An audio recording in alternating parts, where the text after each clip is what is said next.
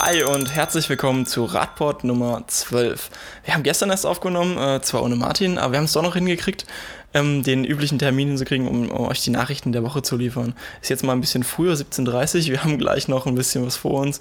Workshop gleich und Vorstandssitzung. Es wird noch ein, ein langer, langer, anstrengender Abend und Martin wird gleich nochmal ins Büro, glaube ich, zum Arbeiten. Er gerade sehr viel beschäftigt. Ähm, hi Martin. Ja, herzlich willkommen im Podcast Nummer 12. Also ja, wir haben es dann doch jetzt noch hinbekommen. Äh, ja, ich freue mich, dass wir wieder zusammensitzen und äh, wir haben ja diesmal auch ein paar Meldungen. Äh, wir fangen ja immer mit erfreulichen Sachen an. Äh, wir haben also wieder eine bunte Mischung. Also erstmal das, was du ja angeteasert hast letzte Woche schon, was du unbedingt genau, haben wolltest. Genau, das ist natürlich das Thema, was ich jetzt gerne gleich zum Anfang bringen möchte, die Blanken-Bike. Äh, App sozusagen oder Blanken-App. Ähm, ja, das wäre so das erste Thema, äh, wo wir einsteigen können. Na, dann stell doch mal vor, was ist denn die, die Blanken-App oder die Blanken-Bike-App? Ja, also offensichtlich, ähm, genau, die neue App Blankenbike ist, äh, wie im Namen schon vorkommt, eine App, die man jetzt in Blankenburg im Harz äh, nutzen kann zum Thema Radverkehr. Das hat mich, das hatte ich letztes Mal schon erwähnt, persönlich gefreut, weil ich ja gebürtiger Blankenburger bin und äh, auch wenn ich schon lange äh, dort nicht mehr Fahrrad gefahren bin, hat mich das sehr gefreut, dass es diese Initiative von der Stadt gibt. Ähm, also offensichtlich hat man jetzt die Möglichkeit, ähm, per App geleitet, äh, Blankenburg und Umgebung zu erkunden. Ähm, ja, und ich finde es schön, dass es diese Initiative gibt. Das hat mich eigentlich am meisten gefreut, weil wir ja wissen, ähm, Thema Radverkehr und Kommunen in Sachsen-Anhalt, das ist nicht immer ganz einfach. Und hier zeigt sich aber, das ist jetzt nicht das einzige Beispiel, äh, dass es immer auch doch wieder so punktuelle Initiativen gibt und äh, was für den Radverkehr zu tun. Und hier, das ist, glaube ich, wirklich eine beispielgebende äh, Aktion, dass man ähm, eben in Zusammenarbeit mit der Hochschule Harz hier etwas entwickelt hat, für den Radverkehr. Was genau hat man denn entwickelt? Also das kann ich mit dem Ding dann machen. Genau, also ich kann, ich kann quasi die Umgebung und die Stadt Blankenburg per Fahrrad entdecken. Ähm, und diese App leitet mich eben. Und der große Vorteil ist, dass es eben im Gegensatz zu zum Beispiel Google Maps ähm, eben alle Wege sind, die vielleicht in Google nicht vertreten sind. Ähm, offensichtlich also wirklich eine, äh, eine coole Sache. Ich habe es leider, äh, weil ich äh, ein anderes Betriebssystem auf dem Mobilfunkgerät habe, noch nicht probieren können. Also das ist erstmal eine Testversion, die grundsätzlich ja. nur für Android-Nutzer äh, ja. zur Verfügung steht. Also das Wichtige ist einfach, äh, es gibt diese Version jetzt, wir werden das ja im Beitrag verlinken, die kann man sich herunterladen, läuft im Moment nur auf Android.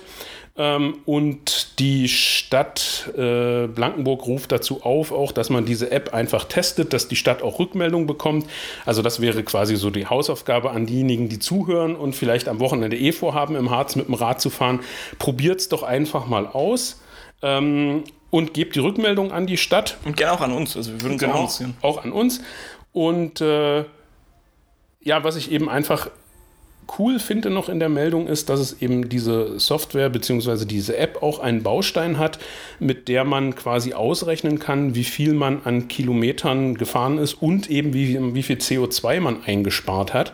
Und ich denke, das ist auf jeden Fall ein Baustein, der sich lohnt, weiterentwickelt zu werden, weil wir ja das Problem haben, dass es immer wieder auch Förderprogramme gibt, wo es eben nachzuweisen gilt, äh, wie viel CO2 wurde eigentlich eingespart. Und ich denke, das ist ein cooler Baustein, den sollte man sich genauer angucken und es wäre sicherlich gut, wenn das andere Kommunen auch machen würden und wenn man dieses, diese Option ähm, weiterentwickelt und vielleicht auch anderweitig einsetzen kann. Also Aufgabe bleibt, ladet euch die Testversion runter, fahrt mal in der Umgebung und durch die Stadt. Es lohnt sich sowieso, es gibt viel zu entdecken und äh, gebt uns eine Rückmeldung.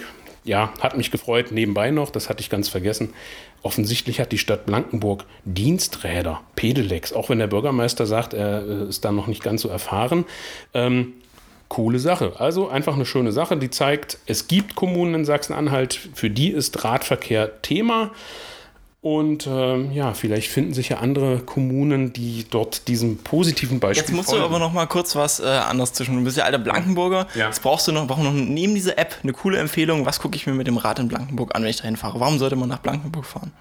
Also erstens natürlich, um die Ruhe zu genießen. Dann gibt es das schöne Schloss, ähm, was man sich angucken kann, wo es eine super Initiative, einen Bürgerverein gibt, der quasi dieses Schloss vor dem Verfall gerettet hat. Ähm, Da gibt es auch immer wieder Veranstaltungen, die man sich angucken kann. Dann natürlich Kloster Michaelstein, auch so ein Punkt, wo man äh, Ruhe finden kann. Auch absolut sehenswert, ein altes Zisterzienserkloster. Und natürlich die ähm, mittelalterliche Innenstadt, äh, die kann natürlich auch noch ein bisschen Belebung gebrauchen. Von daher guckt euch die Stadt einfach an. Es gibt viel zu entdecken. Ähm, die beiden Highlights nenne ich mal. Dann gibt es noch den Schloss, äh, den kleinen äh, Schlosspark und äh, das kleine Schloss dazu, auch sehenswert. Es ist einfach wirklich mal für so einen Wochenendausflug äh, definitiv lohnenswert. Jetzt hat ja äh, Blankenburg damit so einen, so einen schönen Vorstoß gemacht in Sachsen-Anhalt. Andere Kommunen könnten ja ähnliche Projekte anstreben. Genau. Dafür wäre ja so eine Vernetzung ganz cool, wenn man da voneinander gegenseitig profitieren könnte. Genau. Da wolltest du noch was zu sehen, weil es eine Entwicklung ist, die also, wir seit letztem Jahr auf Landesebene haben. Genau, das ist ja der wichtige Punkt, äh, äh, den ich noch anbauen wollte. Ähm, wichtig eben nochmal, es gibt Kommunen, die was für den Radverkehr tun wollen. Und natürlich ist das jetzt diese App ein super Beispiel, was es lohnt, auch auf andere Kommunen möglicherweise zu übertragen. Und da kommt jetzt die AGFK äh, ins Spiel, also die Arbeitsgemeinschaft fahrradfreundlicher Kommunen in Sachsen-Anhalt, die ja per Koalitionsvertrag jetzt kommen soll und auch in Vorbereitung ist. Und da soll eben auch sowas Platz finden. Das heißt also äh, positive Beispiele, wie man Radverkehr fördern kann im Bundesland. Und ja, ich hoffe, dass wenn. Was ist jetzt erstmal eine AGFK? Also es so als ganz unwissender Hörerin. Als ganz unwissender. Äh, also die AGFK ist wie gesagt ähm, so eine Art Plattform, runder Tisch, wo sich Kommunen und Landkreise eines Bundeslandes äh, organisieren können, um eben einfach Beispiele auszutauschen. Da geht es letztendlich ähm, eben beispielsweise um solche ähm, Fälle, wie wir hier mit der App haben, aber eben auch, wie kann ich den Radverkehr eigentlich finanzieren? Welche Förderungsmöglichkeiten gibt es vom Bund, vom Land, von der EU? Wie ziehe ich das am besten auf? Ähm, all diese Dinge können eben in dieser AGFK besprochen werden und ähm, ja, man hat dann natürlich letztendlich auch ein, äh, eine Möglichkeit, sich gegenüber ähm, der Landespolitik auch zu positionieren und zu sagen, ja, also wir haben jetzt hier Beispiel XY, das könnte das würden wir gerne fördern. Das heißt also letztendlich eine Möglichkeit, um sich auszutauschen und natürlich auch mit einer Sprache zu sprechen, was Förderung Radverkehr im Bundesland angeht. Also ich bin da ähm, sehr optimistisch. Andere Bundesländer zeigen ja, wie vorteilhaft so eine AGFK ist. Das bringt wirklich Radverkehr im Bundesland voran. Wir haben die letzten Jahre leider in Sachsen-Anhalt darauf verzichten müssen. Und ähm, ja, Jetzt sind schon, wenn man es in Sachsen haben werden. Ja, es ist jetzt in Vorbereitung. Es soll im Herbst, das haben wir ja nun schon fast. Ähm, fühlt sich noch sehr nach Sommer an. Es fühlt sich noch sehr nach Sommer an, ja. Ähm, nein, also es soll jetzt im Herbst quasi eine erste Auftaktveranstaltung geben. Das ist mein Wissensstand. Ähm, wir sind leider schon viel zu spät. Äh, die Koalitionsverhandlungen, der Koalitionsvertrag ist jetzt aus 2016. Wir sind jetzt zwei Jahre quasi schon gelaufen. Und äh, es ist noch nicht viel passiert, außer immer wieder die Aussage, wir bereiten das vor. Also da muss jetzt auch was kommen. Und ähm, wir begleiten das als ADFC natürlich gerne.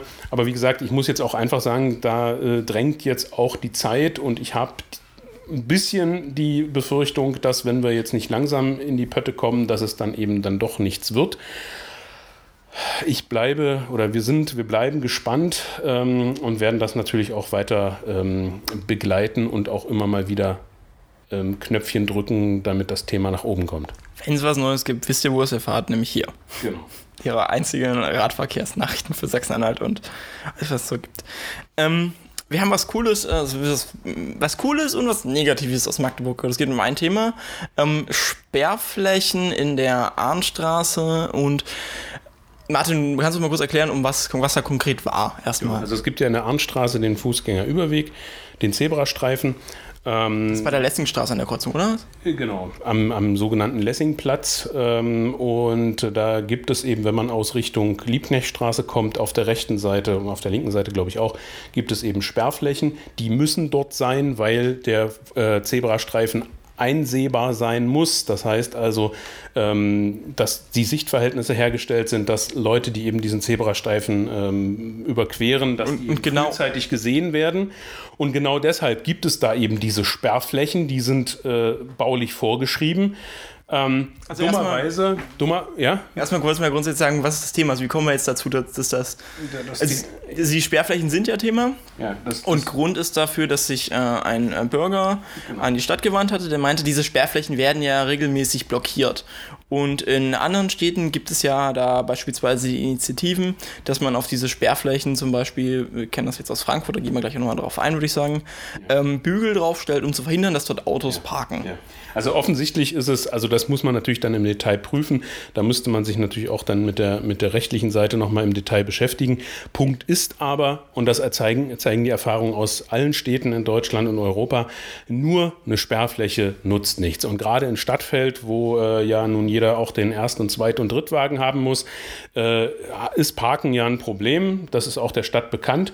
Und genau an dieser Stelle haben wir eben das Problem, dass äh, diese Sperrflächen eigentlich regelmäßig zugeparkt sind. Ich fahre da jeden Tag morgens und abends vorbei. Ich könnte eigentlich jeden Tag ein Foto machen. Es ist zugeparkt. Und manchmal stehen dann da eben auch Transporter, äh, große Transporter und die genau den, den Effekt erzielen, den man eigentlich mit der Sperrfläche erreichen möchte.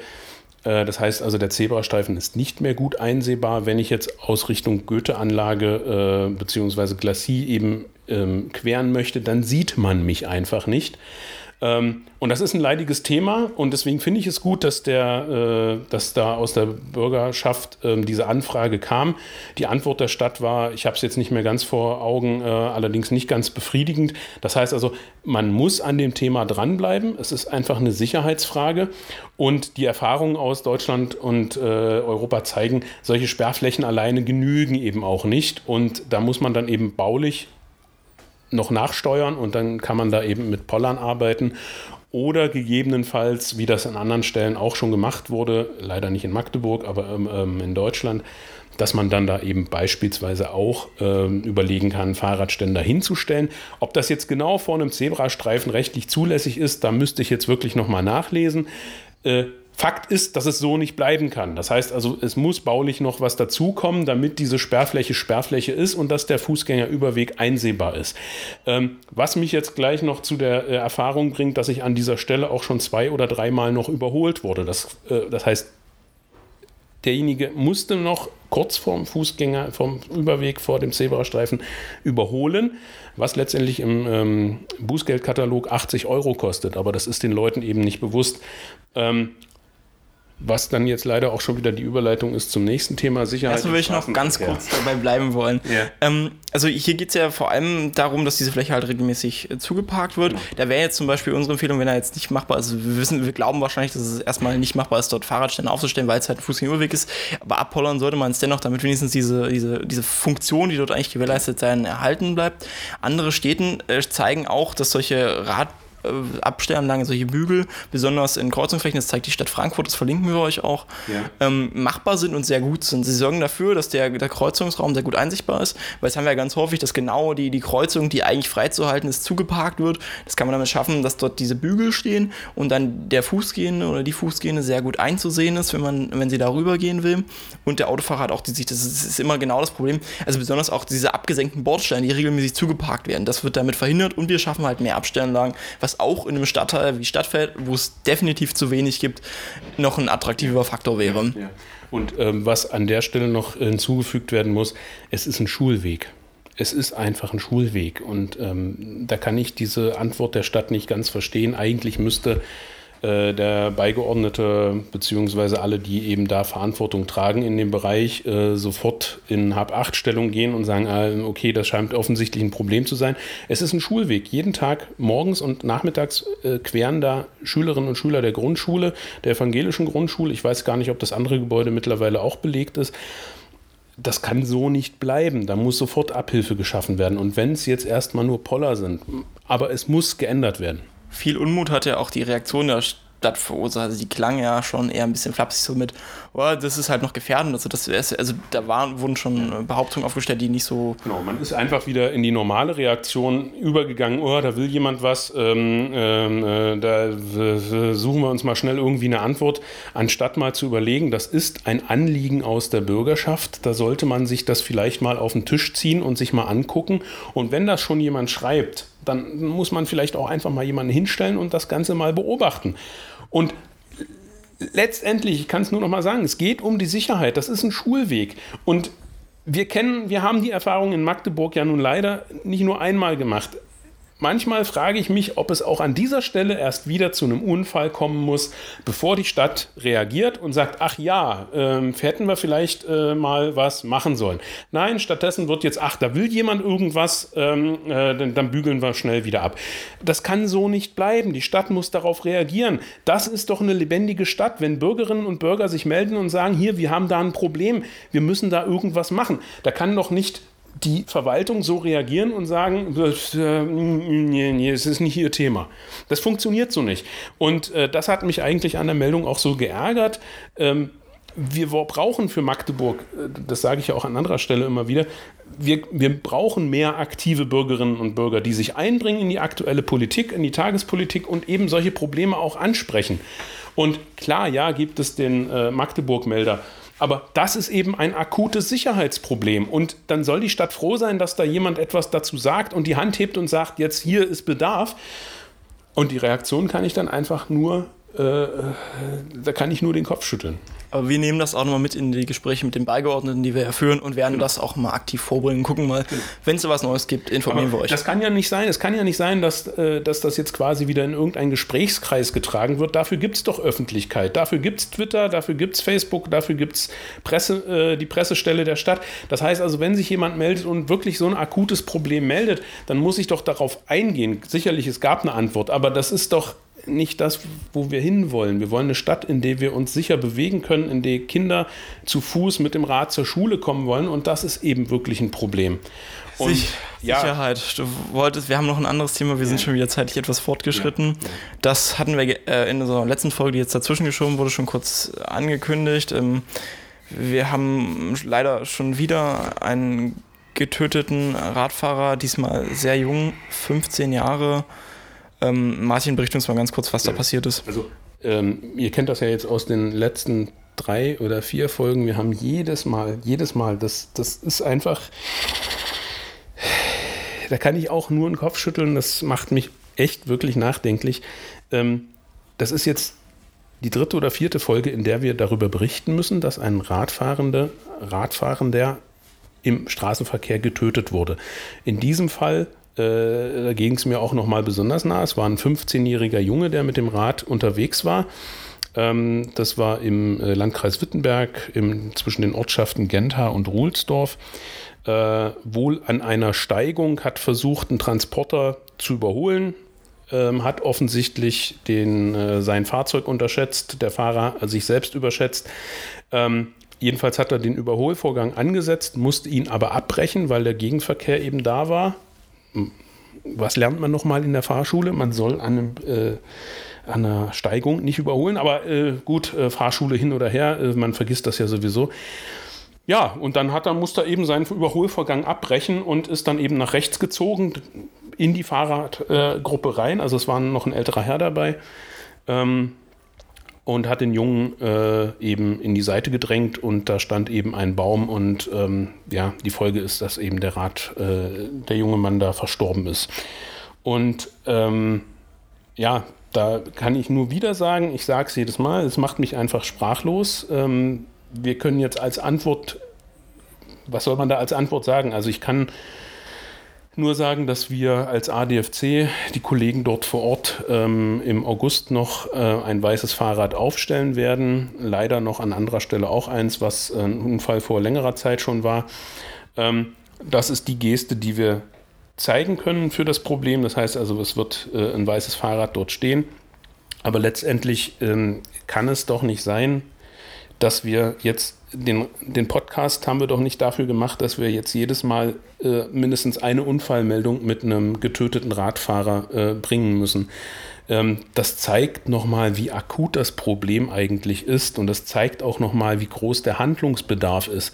Und ähm, ich kann nur appellieren, und das nehmen wir natürlich dann auch jetzt wieder mit in die Gespräche. Es muss endlich in Sachsen-Anhalt eine öffentliche Kampagne stattfinden, die wirklich darauf aufmerksam macht, wo die Probleme liegen und dass es eben letztendlich verdammt nochmal um Menschenleben, auch im Straßenverkehr geht. Und ähm, ja, da ist jetzt ist natürlich jeder Fahrer äh, gefragt, sich jedes Mal, wenn er die Autotür aufmacht, sie reinsteckt und den Zündschlüssel umsteckt, äh, umdreht, sich bewusst zu machen, ich nehme jetzt aktiv am Straßenverkehr teil, da sind Menschen unterwegs und das muss ich gefälligst beachten. Äh, da ist jeder Einzelne gefragt. Ähm, und auf der anderen Seite ist das natürlich ein Thema für die Landespolitik. Wir können das nicht so stehen lassen. Es muss eine Landeskampagne zum Thema Verkehrssicherheit geben. Das kann so nicht bleiben wenn ihr mal denkt, ihr seid spät dran und ihr muss jetzt schneller fahren, das, die 10 Kilometer pro Stunde zu viel, dann denkt immer dran, es könnte eure Oma sein, es könnte euer Sohn sein, es könnte jeder sein und jeder hat eine Familie hinter sich. Genau, genau. Letztendlich, das ist ja der Punkt. Es geht um Menschenleben. Das ist, ich glaube, das zeigt diese, das zeigen diese drei oder vier Fälle, die wir jetzt aufgezählt haben, immer wieder. Viel zu wenige machen sich das immer jedes Mal vor Fahrtbeginn bewusst, wir, ihr kennt es doch auch, jedes Mal, jeden Tag, wenn man mit dem Rad oder zu Fuß in der Stadt unterwegs ist oder auch über Land, fast jeden Tag irgendeine Situation, wo man weiche Knie kriegt, weil es ist noch mal gerade gut gegangen. Und diese drei Fälle zeigen eben, nee, es geht eben nicht immer gut. Und ähm, ja, dann ist eben ein Angehöriger am Abend nicht mehr da. Und deswegen ist das Thema so akut und deswegen werden wir das als ADFC auf Landesebene und auf lokaler Ebene auf jeden Fall ähm, jetzt prioritär äh, behandeln. Wir sind schon bei 21 Minuten und haben gleich ja. noch einen äh, Termin. Dementsprechend noch eine positive Meldung zum Ende hin. Es gibt jetzt äh, eine Möglichkeit zum Fahrradkodieren in Sachsen-Anhalt, die auch der ADFC unterstützt. Das ja. ist fahrradnummer.de. Martin, nochmal ganz kurz, was ist das und wie mache ich das? Also ganz kurz nochmal, ähm, wir haben ja das aktuelle Problem, dass wir in Sachsen-Anhalt kein einheitliches System haben, Fahrräder kodieren zu lassen. Ähm, die Nachfrage ist enorm. Wir haben hier wirklich im Büro täglich oder fast täglich Anrufe und E-Mails, äh, wo gefragt wird, wann ist denn eigentlich der nächste Termin. Es war lange Zeit ja so, dass die Polizei das in ihren Händen hatte. Ähm, es gibt äh, seit letztem Jahr eine ganz klare ähm, offizielle im Landtag ähm, eine, eine, Auskunft, sozusagen eine Antwort auf eine Anfrage, wo eben gesagt wird, die Polizei wird das nicht länger tun. Wir haben in einem Gespräch mit dem Innenminister äh, das Thema auf die Tagesordnung gehoben, haben gesagt, wir brauchen da eine Lösung. Und unabhängig davon, was jetzt im weiteren Gespräch mit dem Innenminister passiert, es gab ja zwischenzeitlich oder gibt zwischenzeitlich jetzt eine aktuelle Lösungsmöglichkeit aus Halle. Ähm, dort hat eine Gruppe von, äh, von Aktiven eben diese äh, Internetseite, wie heißt sie noch? Fahrradnummer.de Fahrradnummer aufgemacht. Das heißt also, man kann seine Rahmennummer dort registrieren. Man kann äh, dort quasi ohne Daten äh, quasi zu hinterlassen. Ohne personenbezogene. Ohne personenbezogene Daten, die dann. Also alles funktioniert über das Fahrrad. Genau. Thema Datenschutz ist ja ein großes Problem. Äh, deswegen hat sich, glaube ich, auch die Polizei da zurückgezogen. Ähm, äh, es gibt also keine Datenbank, sondern einfach nur die, Rad, äh, die Rahmennummer ist dort registriert. Man kann dann als Nutzer, falls das Fahrrad mal geklaut wird, dort dann quasi das Fahrrad als gestohlen melden und jeder Nutzer, der möglicherweise über den Gebrauchtmarkt ein Fahrrad erwerben möchte, kann diese Rahmennummer dann kurz checken, sieht, ah, ist okay ähm, oder eben ist gestohlen, dann Finger davon lassen. Zum Punkt zu kommen, wir haben jetzt als ADFC gesagt, ähm, es gibt eine Menge Lösungen auf Bundesebene. Ähm, wir haben uns jetzt entschieden, erstmal diese Nummer, äh, also diese Möglichkeit zu nutzen ähm, und werden das unterstützen. Und wir sind jetzt, werden jetzt dann Gespräche führen, wie wir das für den Landesverband und eben auch die Gliederungen des ADFC übertragen können. Das braucht natürlich immer Leute, die es machen. Das hänge ich jetzt hier auch einfach gleich noch dran. Wer also Interesse hat, uns bei dem Thema zu unterstützen, wer dann und wann mal Zeit hat, sich an den Stand zu stellen und einfach diese Aufkleber drauf zu machen und äh, den Leuten zu erklären, wie es funktioniert, dann bitte bei uns melden. Wir werden da auch noch einen Link in den Beitrag setzen. Das war uns jetzt einfach wichtig. Fahrraddiebstähle sind ja ein Problem in Sachsen-Anhalt. Ähm, und das ist jetzt erstmal für uns eine Lösung und die, wir haben uns entschieden, diese Lösung erstmal zu nutzen. Und von daher bin ich jetzt gespannt, wie sich das entwickelt. Und wie gesagt, wer Lust und Zeit hat, sich daran zu beteiligen, gerne kommt auf uns zu und macht mit. Also wie immer, Link in den Show Notes. Demnächst gibt es auch nochmal eine genauere Erklärung auf unserer Internetseite, wenn wir das dann zeitlich noch einrichten können. Ähm, ansonsten sind wir jetzt schon wieder sehr weit fortgeschritten, äh, fortgeschritten, deswegen jetzt noch ganz kurz der Hinweis. Am Freitag, ihr hört das jetzt wahrscheinlich am Donnerstag, wenn ich morgen ganz eilig bin, das noch schneide, ähm, findet wieder unser Fahrradstammtisch statt. Äh, 19 Uhr im ADFC-Büro. Es gibt Getränke, die ich noch mit dem Lastenrad einkaufen muss. Ähm, und kommt dann vorbei, es ist eine lockere Runde. Wir versuchen, was für den Radverkehr in Magdeburg zu bewegen. Viel Spaß einfach noch bis dahin beim Hören. Oder na gut, vielleicht hört ihr noch die Folge von gestern nach, unser Special. Wir sehen uns Freitag oder hören uns nächste Woche, genau, also, Mittwoch wieder. Genau, herzliche Einladung auch von mir nochmal. Ähm, das ist einfach ein wichtiges Thema.